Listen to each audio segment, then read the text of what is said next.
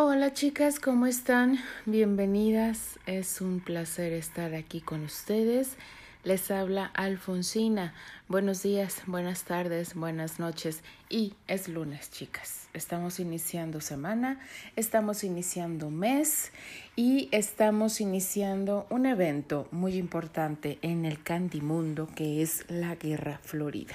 Vayan a visitar a todas estas grandes escritoras, a estas grandes dibujantes que nos tienen trabajos maravillosos, de verdad, chicas. Es sorprendente el talento que hay en este Candimundo. Y bueno, yo estoy contenta, chicas súper, súper contenta. ¿Por qué? Tenemos FIC nuevo. Yo sé que les encantan los FIC nuevo, pero sí tenemos FIC nuevo en este inicio de mes, en este inicio de semana. Y bueno, abril viene con todo, chicas, con todo. Así que sí, es de esta gran escritora que nos tiene alegres, nostálgicos y, ¿por qué no? a veces tristes, pero eso lo disfrutamos, chicas, lo sabemos, somos, eh, híjole, somos esas personas que nos gusta todo estos sentimientos habidos y por haber. ¿De quién estoy hablando? Es de nada más y nada menos que mi querida Carmen Castle. Sí, chicas, tenemos fic de mi querida Carmen que también está participando en esta guerra florida. Vayan a apoyarlas a todas y cada una de estas grandes, grandes escritoras en este candimundo que amamos. Amamos y que nos vuelve a hacer soñar, ¿por qué no decirlo? Pero bueno, chicas, ¿Qué nos depara este FIC? No lo sé, chicas, ya lo saben, ya me conocen. Yo voy sufriendo junto con ustedes. Solamente sé que tienen que tener un kit apasionado. No sabemos a qué hora lo vamos a necesitar. Siempre tiene que estar junto con nosotros al momento de escuchar este maravilloso FIC. No me hago más palabrería, chicas, así que comenzamos con este fic llamado Leyenda. Capítulo 1. Terry. Roma, 408 después de Cristo. Elisa caminaba por el gran salón con clara molestia en su rostro, y ella al ver a su hermano, aceleró el paso. Neil le daba la espalda y ella, sin medir las consecuencias de sus actos, lo volteó con severidad y le dio una sonora cachetada. Todos se quedaron sorprendidos.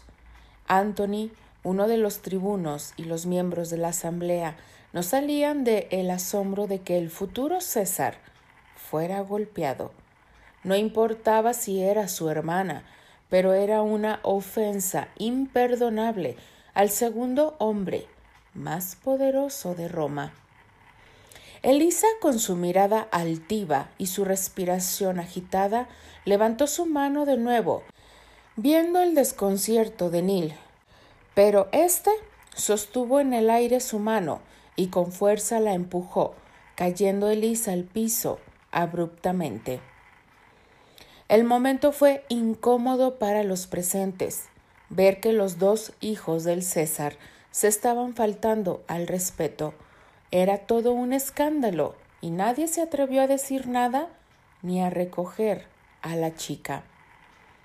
Es verdad que Neil era el futuro César, pero Elisa era la adoración de Tulio César Padre, y eso lo sabía muy bien Elisa.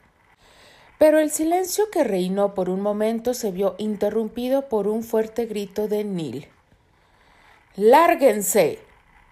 Los presentes dejaron de inmediato el lugar, sin medir palabras, mientras Neil miraba con furia a su hermana tendida en el piso. Eres un maldito, gritó Elisa al estar solas. Agradece que aún estás viva. dijo levantándole Neil con brusquedad. Le diré a mi padre, dijo ella mientras organizaba su atuendo. Me humillaste frente a todos, dijo Elisa al borde de las lágrimas. Ah, ¿y tú acaso no lo hiciste al entrar de esta forma? ¿Por qué lo hiciste? Cualquier persona del imperio estaría muerto. Neil resopló. Debes agradecer que eres mi hermana y a pesar de todo, te amo. ¿Por qué estás así? ¿Acaso qué capricho no te cumplí? dijo Neil tomando una copa de vino. Capricho. Esto eh, no era un capricho. Me quitaste lo único que en verdad me importaba, dijo ella comenzando a llorar. Ah, ya sé de qué me hablas. Del maldito de ese frío poblado de la casa Granchester, respondió Neil. Sí, te supliqué que no hicieras nada en contra de ellos, al menos de él, de Terry. Además, mi padre había firmado un tratado de paz con su padre Richard, y sabes que lo nombró tribuno de las tierras de Britania. Mi padre está enfermo, y lo sabes bien. Todos piensan que él está en batalla, pero tú y yo sabemos que pronto morirá. La lepra ya lo ha consumido demasiado. Pronunció esto en voz baja. ¿Sabes que esa familia no quiere que yo sea el nuevo César? dijo observando con furia a su hermana. Sí, pero yo lo quería para mí, y mi padre estaba dispuesto a negociar con ellos en ventajoso matrimonio. Fueron las palabras quitándole la copa y arrojándola con furia al piso. Neil la tomó de los hombros y luego la abofeteó, cayendo ella de nuevo. No permitiré que me faltes de nuevo al respeto, y menos por ese maldito de la casa Granchester.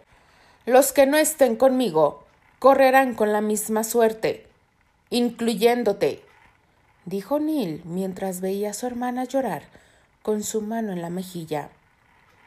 Además, ¿cómo está eso de que querías casarte con ese imbécil? Pensé que tu esposo sería Anthony. Él es el tribuno de Roma y de nuestra familia, poderoso y fácil de manejar. Hará exactamente lo que yo le diga. Neil habló con brillo en los ojos. Además, veo que pasan largas horas a solas. Y ese Granchester no era sino uno más de tus caprichos, como lo fue ese gladiador, el salvaje. Albert, ese era su nombre. Salvaje era el de gladiador. Elisa ya estaba en pie sirviendo una copa de vino y llevándosela a su hermano. Sí, ese. Sabes que desde que lo viste estabas loca por él. ¿Y quién no? habló Elisa. Si mal no recuerdo en la fiesta que se dio en tu honor, disfrutaste mucho de sus atenciones. A diferencia de él, dijo Elisa sirviendo una copa para ella y mirándolo pícaramente. Neil se atragantó con el vino y comenzó a toser. Bueno, sabes que aquella noche estábamos fuera de control Además, estaba algo ebrio y bueno, ese hombre despertaba las más bajas pasiones. Eso no lo puedo negar. Terminó la copa de un sorbo, pero prefiero la compañía femenina, le dijo. Lo sé, en especial de nuestra prima Susana. Ella sonrió. Así es, ella es la mujer que necesito a mi lado para gobernar. No encontraré otra mujer con un linaje más puro para mi descendencia que ella. Y tú, en vez de estar pensando en ese tonto hijo ilegítimo, deberías casarte de una buena vez con nuestro primo Anthony. ¿Qué quieres decir con hijo ilegítimo? dijo Elisa con sorpresa. Neil sonrió. Que su sangre no es pura, que es un maldito hijo de Richard de la casa Granchester y una sucia campesina. Una esclava, creo que Eleonor se llamaba. La legítima esposa de Richard la hizo ejecutar cuando logró quedar embarazada y la esclava ya no le servía y decidió matarla. Pero el engendro del pecado no, ya que todo pensaban que aquel bastardo era su hijo, dijo Neil tomando una nueva copa y saboreando el contenido. ¿Y cómo sabes eso? preguntó ella. Cuando mi padre y ese hombre tenían buenas relaciones y Richard era su mejor general, él se lo terminó confesando y yo escuché todo tras las cortinas. Hermanita, sé muchas cosas. Él hizo un gesto de supremacía. Ya lo ves que mi padre nunca hubiera permitido que te casaras con un hombre así, y menos después de ser traicionado por esa casa, o al menos eso le hice creer. Ya olvídalo, dijo pasando a su lado.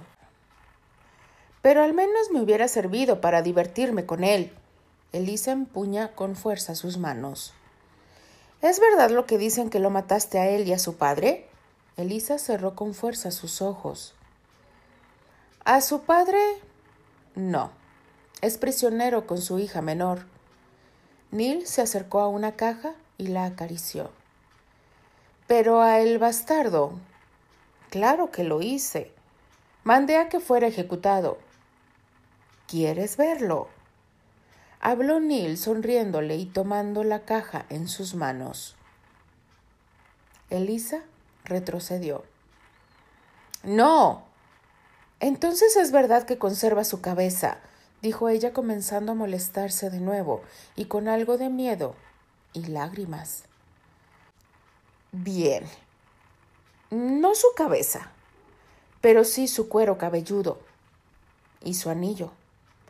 Los tengo aquí pensando dárselos a mi padre como regalo y que vea que soy digno de ser el nuevo gobernante del imperio, y no nuestro primo Archie, su hijo adoptivo en quien confía más. Maldito. Elisa se dispuso a salir. Tranquila. En una semana ya no lo recordarás. Ve y consuélate en los brazos de Anthony, que tanto te gusta. O alguno de tus sirvientes. O nuestras primas. Da igual, pronunció esto dirigiéndose a ella. Elisa detuvo el paso al escuchar eso. Neil se acercó y tras ella le habló. ¿Crees que no me doy cuenta de los encuentros que tienes con nuestras primas? Annie y Susana, con compañía masculina o a solas? Habló esto Neil, jalando uno de sus rojos rizos. Elisa no salía de su sorpresa y luego le dijo ¿Y si sabes eso, por qué piensas casarte con Susana? Elisa lo observó con sorpresa. Tal vez porque no me importa, dijo Neil, sosteniéndole la mirada. Solo es algo ventajoso para los dos.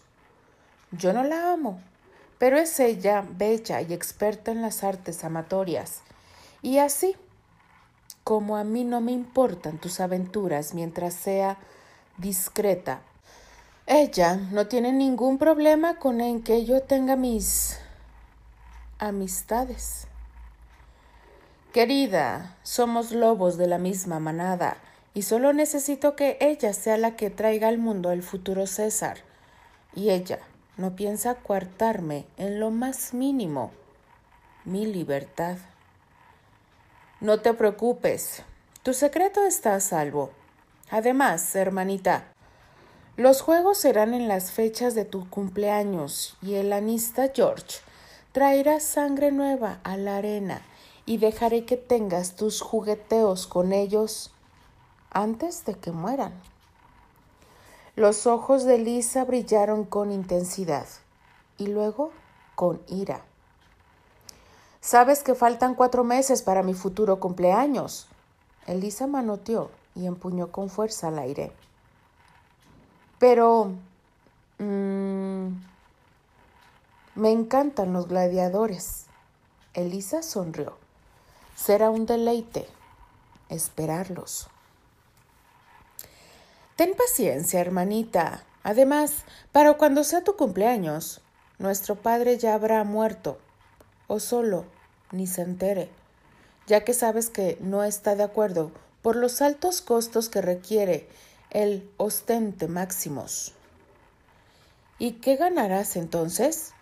preguntó Elisa. Subir los impuestos, respondió Neil de una forma tranquila. Sabes que el Senado no estará de acuerdo, dijo. No, pero el pueblo sí. Neil le llevó una copa de vino a su hermana. El pueblo es manipulable y llevamos casi tres décadas sin juegos de verdad. Los hacemos para las clases altas y de forma discreta, pero si revivimos la vieja gloria de los juegos y les permitimos al pueblo que participen de ellos, se les olvidará el hambre, los impuestos, y que cada vez estarán más en nuestro control, hermanita.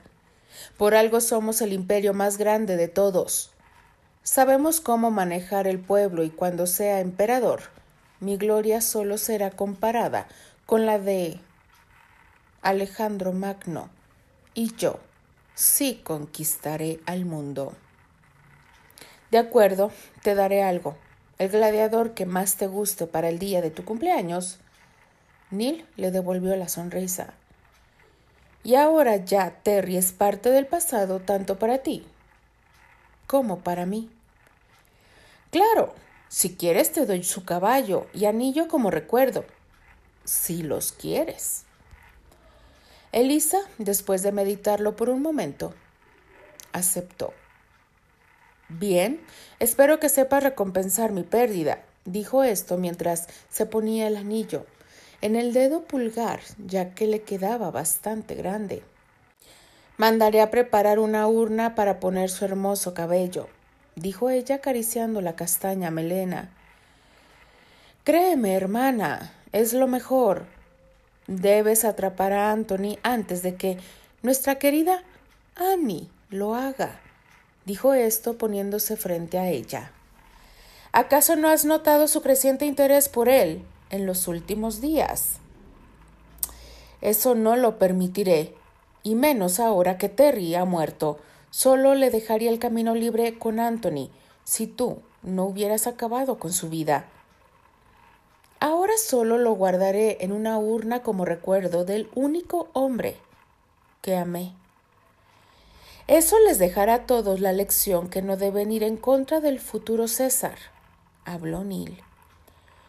Incluyéndote, hermanita, mirándola con ojos entrecerrados. Britania.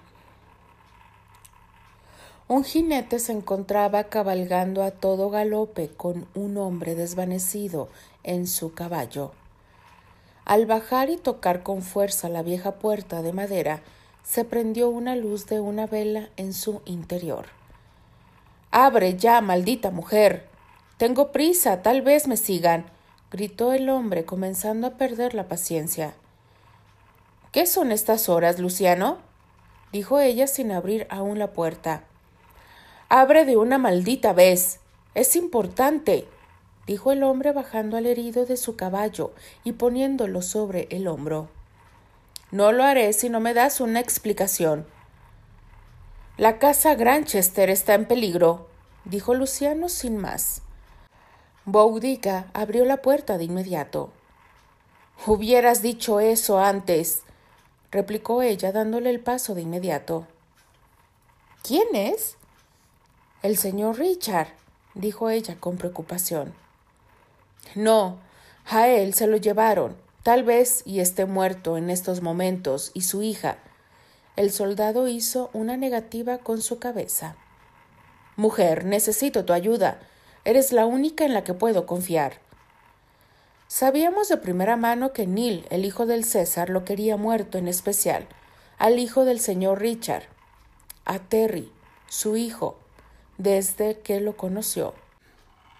Ese muchacho caprichoso sabe que la casa Granchester podría sublevarse al morir su padre, que ha tratado de darle libertad a las colonias británicas. El imperio ya no es tan poderoso y el señor Richard, al ser una de las personas más cercanas al César y al estar averiguando por la suerte de éste, fue atacado por Neil.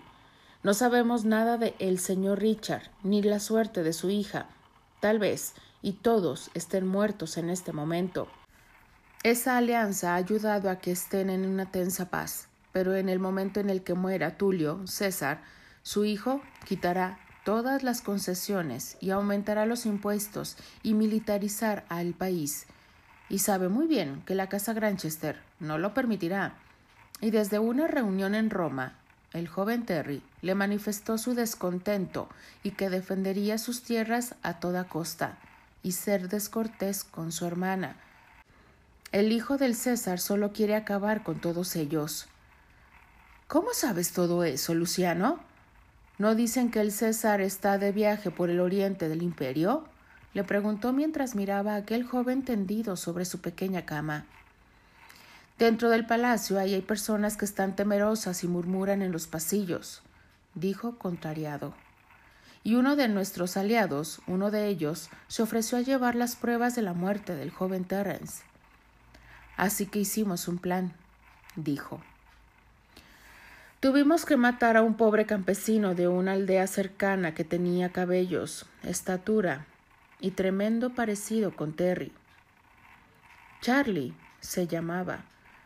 Pobre campesino, al matarlo Gregorio le quitó el cuero cabelludo y le quitamos el anillo al señor Terry y lo mandamos como muestra de su inminente muerte y victoria del señor Neil, y así poder proteger la vida de Terry. Con lo que no contamos era que uno de esos más leales soldados de Neil vendría con ellos. Él no conocía a Terry, pero a su padre sí, y mientras nosotros llevábamos a cabo nuestro plan, él capturó al señor Richard y a su hija que intentó ayudarlo. Bien, dijo la mujer. ¿Pero qué le pasó? Está herido. Recibió una flecha. Al llegar ellos se encontraba solo y rodeado, pero acabó con dos de ellos, incluso con la flecha en su pecho, y luego se desmayó. Esto fue mientras el maldito comandante de Neil estaba en busca del señor Richard. Retiramos al joven y procedimos a poner el cadáver de aquel desafortunado chico, contaba Luciano. Bien, no alcanzó al llegar al corazón, solo tejidos blandos, dijo la mujer al retirar la punta de la flecha y meter sus dedos en la herida. ¿Por qué me lo trajiste a mí? ¿Sabes el riesgo que corro si dan cuenta de que él está aquí? Boudica, ¿a dónde más iría sino a ti? La mujer miraba al chico con detenimiento. Se parece a su padre, dijo Baudica. Sí, y a su... No lo digas, dijo ella con un grito. Tu hermana estaría orgullosa de él, habló Luciano. Así es, contestó la mujer preparando algunas hierbas. Yo logré salir viva, pero ella no. ¿Y esa mujer aún vive? preguntó. Bueno, hasta donde supe, fue capturada con su sobrina y dos esclavas y...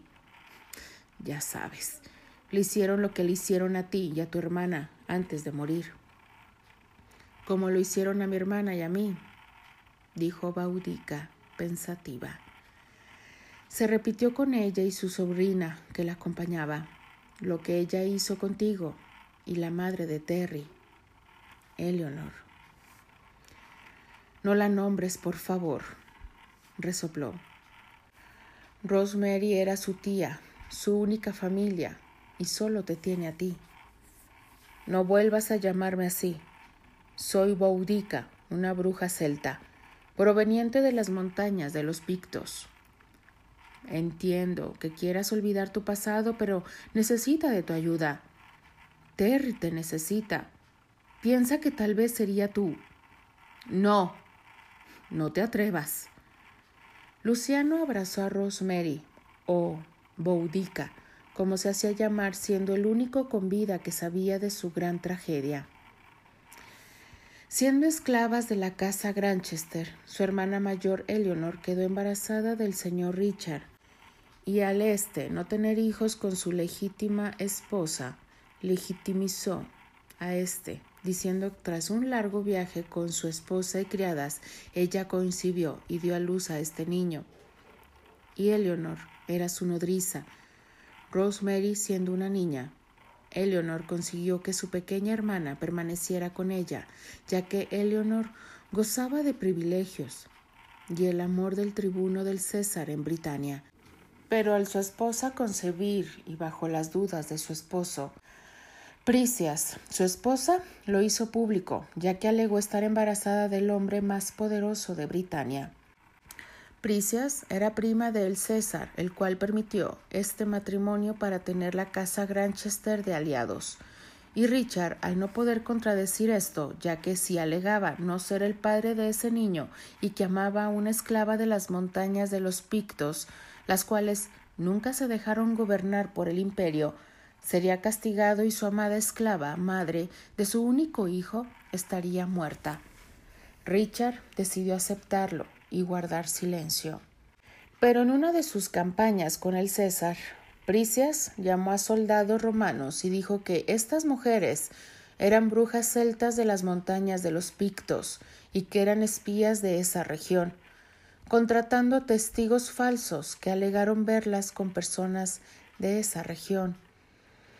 Era verdad que provenían de esas tierras, pero Eleonor, desde sus doce años, había sido llevada a los dominios del imperio, y Rosemary, su hermana, de menos de cinco años, como esclavas. Pricias, esposa de Richard, el tribuno del César en Britania, les dio a los soldados romanos a aquel par de esclavas para que hiciesen con ellas lo que quisieran, siendo abusadas por más de veinte hombres durante una noche. Eleanor con 22 años y Rosemary con 14 años, siendo luego golpeadas, azotadas y dejadas ahí tiradas tras las mujeres perder la conciencia y desangrarse de a poco. Luciano y George y Leah otra esclava recogieron los cuerpos en la mañana y al revisarlos vieron que Eleonor ya no vivía. Ella protegió a su hermana recibiendo los golpes más fuertes, pero Rosemary aún respiraba, pero inconsciente. Así que George, encargado de la casa Granchester tras esconder a Rosemary, dio parte a Pricias de la muerte y sepultura de las esclavas, llevando en oculto a la menor de las esclavas a tierras del norte y dejándola allí al cuidado de una anciana curandera que las llamó Boudica. Luciano y George, pasados seis meses, fueron a ver a la joven y vieron que estaba embarazada. No era fruto del amor, sino de aquella noche infernal. Rosemary, que ya pedía que la llamaran Boudica, no sabía quién era el padre de su hijo y no le importaba. Pero la anciana mujer no la dejó abortar, ya que le dijo que su hijo sería indispensable en un futuro y que no debía morir. No, hasta cumplir su propósito. Pero a los cinco años de vida, Estir, tras una vuelta, fue arrebatado de los brazos de su madre por soldados romanos y llevado con ellos. Mientras Boudica, atada a un árbol, lo veía marcharse a lo lejos en medio de gritos y lágrimas de ambos, Luciano abrazó a la mujer que, a pesar de su aspecto desaliñado y rostro demacrado, él le tenía un gran amor, al cual Boudica se rehusaba, ya que en su recuerdo estaba alguien muy amado y esperado para ella. George prometió devolverle a su hijo, se fue de las tierras de Británica, pero de eso ya habían pasado quince años. Y Boudica ya no tenía esperanzas. Cuando su hijo fue arrebatado, mataron a Euclides, la anciana que la acogió como su madre, enseñándole todo lo que sabía, la magia celta y el cristianismo gnóstico. Boudica se quedó allí, en esa casa sola, y ayudada a cada persona que le requería, sin esperar nada a cambio, y deseando solo dos cosas, ver a su hijo Esther de nuevo y ver arder Roma. Pero ahora se encontraba bajo una difícil citación. Su sobrino, el hijo de su hermana, estaba ahí, herido, y necesitaba su ayuda. El pasado la había alcanzado de nuevo. Boudica, soltándose del incómodo pero reconfortante abrazo, habló. Para muchos soy solo una bruja o una curandera, dijo ella poniendo un empaste de hierba sobre el muchacho. Bruja, curandera, da igual, solo haz que viva, dijo Luciano, retomando su compostura. Soy una maga, dijo ella mirándola con molestia. Bien, bien, Boudica. Entonces, usa tus poderes de magia para tenerlo con vida y ayuda a ocultarlo. Rosemary miraba al chico que se veía pálido y golpeado y dijo Ay, muchacho, ¿en qué lío nos metiste? ¿Qué voy a hacer contigo? Continuará. Y a mí, ¿quién va a hacer conmigo algo? Dios mío, qué historia está empezando, chicas. Y es de lo que a mí me gusta. La historia. Alguien tenía que sacar una historia sobre Roma. Y me encanta. A la vez odio porque el César es Nil, pero esto se pone bastante, bastante interesante agradezcámosle a mi querida Carmen por traernos y darnos la oportunidad de narrar este precioso, maravilloso fic. Dios mío, Carmen, muchísimas, muchísimas gracias. Chicas, es inicio de semana, es un mes lleno de muchas sorpresas, de muchas cosas. Hay que recibirlo con todo ese positivismo que nos caracteriza al Candy Mundo. Les mando un fuerte abrazo, chicas, y nos escuchamos en el siguiente capítulo. Se despide de ustedes Alfonsina, la chica de los labios rojos, y de parte de las apasionadas. Nos escuchamos en el siguiente capítulo. Hasta mañana. Adiós.